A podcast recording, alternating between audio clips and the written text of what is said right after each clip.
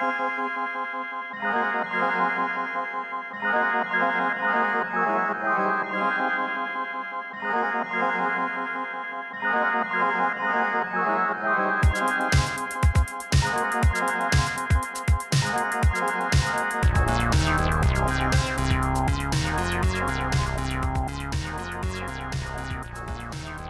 Hola bellezas, ¿qué tal? Bueno, yo hoy les quiero contar sobre el tránsito de Júpiter en Pisces. Este tránsito empieza el 28 de diciembre y va a ser clave durante el 2022. Júpiter estuvo en el signo de Pisces en el año 2010, así que antes de seguir escuchando la data teórica, quiero que intentes recordar qué pasaba en tu vida ese año, eh, no porque vaya a pasar exactamente lo mismo, sino porque es muy probable que haya unas cuantas conexiones simbólicas o que sientas que de algún modo se está cerrando eso que empezó en el 2010. Yo creo que el año 2022 es el año del reencantamiento del mundo. Esta idea de reencantar el mundo la tomo de Silvia Federici, una autora sobre la que ya les hablé muchas otras veces en relación a la Casa de Brujas, bueno, ella también habla sobre la necesidad de reencantar el mundo. Básicamente porque hasta la casa de brujas vivíamos en un mundo encantado y luego lo olvidamos. Lo olvidamos a la fuerza, dicho sea de paso. Y otro detalle interesante es que la casa de brujas coincidió históricamente con la conquista de América. Sobre todo esto les cuento en el capítulo de Lucia y sus gemelas que habla sobre las brujas, por si quieren investigar un poco más. Em, bueno, la cosa es que Júpiter en Pisces nos lleva a recordar que vivimos en un mundo encantado.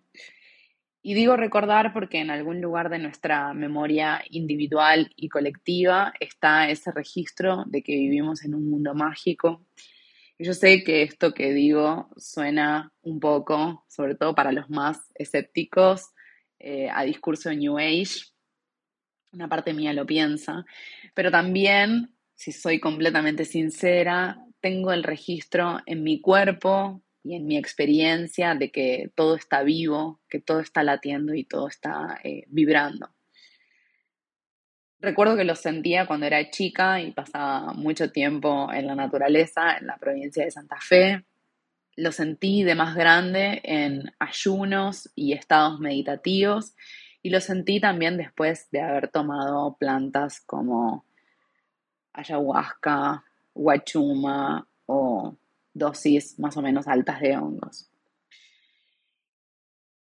Y ahora, en momentos donde no está pasando nada de todo eso, tengo la memoria. En algún lugar mío está.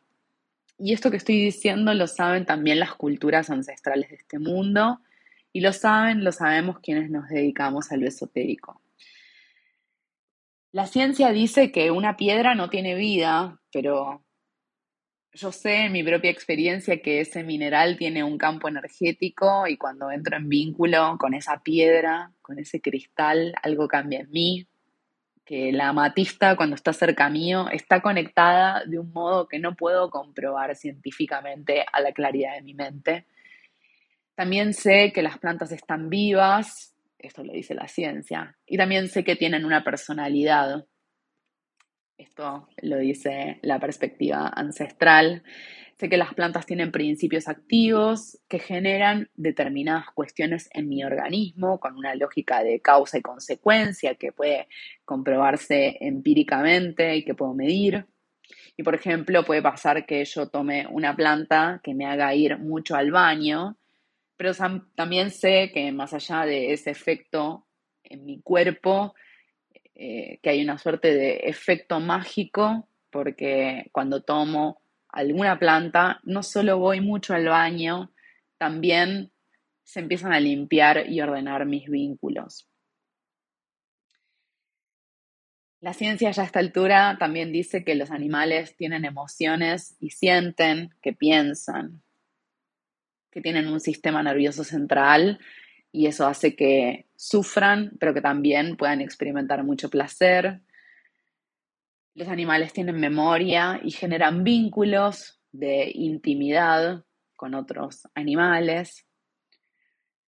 Y bueno, el chamanismo dice que tienen un espíritu de grupo y que están conectados a su manada. Entonces, por ejemplo, cuando queremos eh, comunicarnos con algún animal, nos comunicamos con el espíritu de grupo y le pedimos información. Entonces, cuando estoy en contacto con un animal, estoy de algún modo en vínculo con todos los animales de esa especie. Tal vez esto que digo sea muy obvio para vos, o tal vez no, no sé. Lo que me interesa sobre el tránsito de Júpiter en Pisces y el reencantamiento del mundo es decirte, comentarte que no solo se trata de un discurso New Age de confiar en la magia, es saber que vivimos en un mundo encantado, saberlo mentalmente, en las emociones y en el cuerpo. Y esto implica que un montón de prácticas cotidianas que conciben a la naturaleza como un objeto que podemos usar y tirar, mm, empiecen a chocarnos, empiecen a incomodarnos. Mi teoría es que la crisis ecológica en la que estamos es también una crisis espiritual.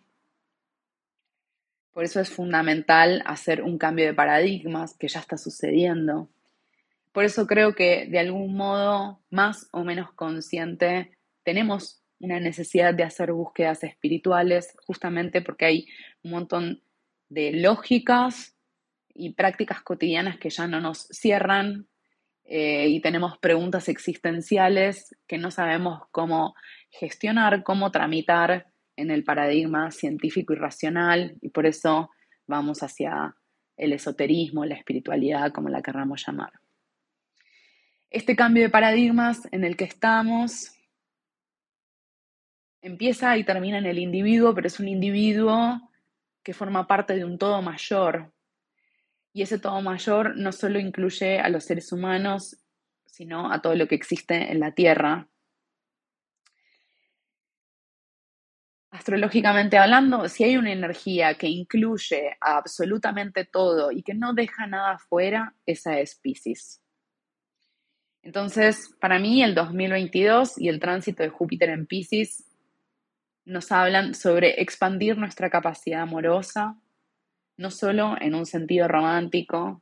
Sé que muchas personas van a estar preguntándose cómo les va a ir en el amor y es muy probable que se enamoren en el 2022. Hay que ver qué pasa con eso después porque Pisces también son las películas y las fantasías que no nos llevan a ningún lado.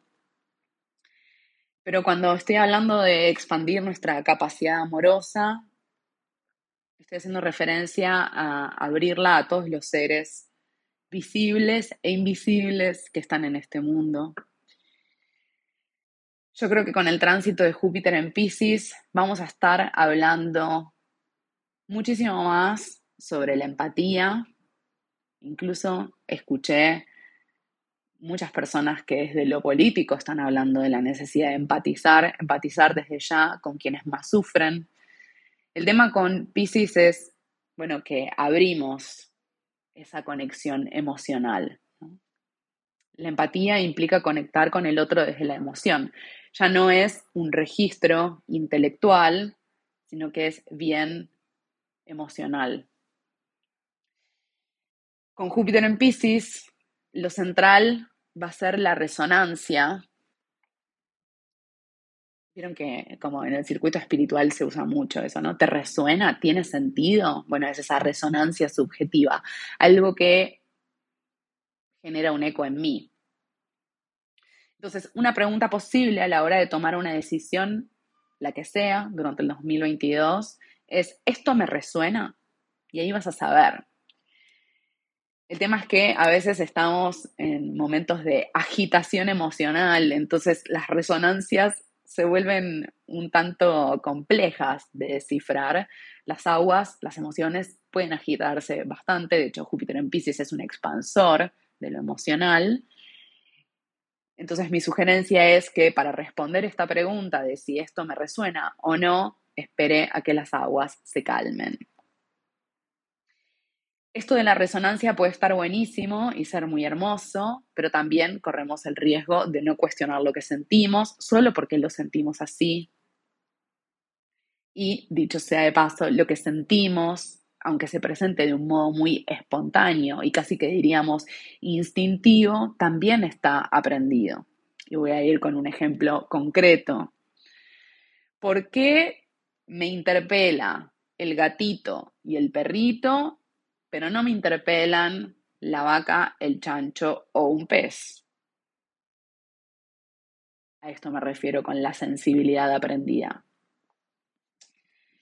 Si ya venís con el cuestionamiento especista desde hace rato, yo creo que el tránsito de Júpiter en Pisces es para entregarse a otra forma de vida muchísimo más inclusiva. Ya hay algo ahí como, bueno, me tiro de lleno a la pileta.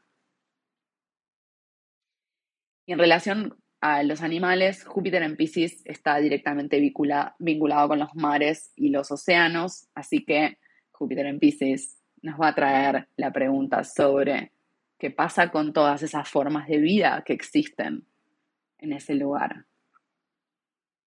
Creo que el año que viene vamos a caer en la cuenta sobre la importancia de la vida marítima y cuál es el vínculo que tenemos con las aguas, los peces, los microorganismos, los mamíferos que viven en los océanos.